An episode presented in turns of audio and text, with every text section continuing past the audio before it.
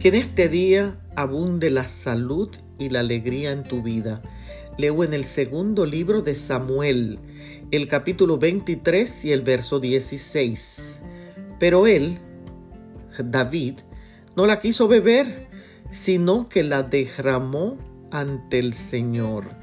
En el texto de hoy, David se negó a beber el agua que sus tres valientes guerreros habían obtenido para él arriesgando sus propias vidas para cumplir el deseo de él de beber de la cisterna de Belén.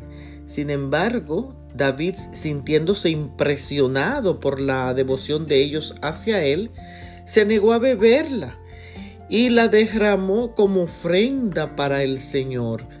¿Cuántas personas a nuestro alrededor les encanta robarse el show y tener unos minutos de gloria y apropiarse de la alabanza que le corresponde a Dios? ¿Qué manera tuvo David tan humilde de reaccionar ante el honor que ellos manifestaron hacia él?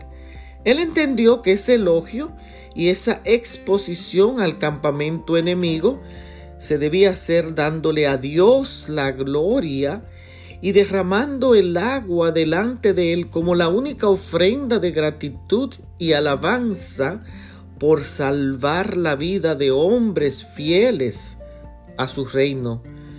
Que tus labios hoy adoren al Señor. Bendiciones.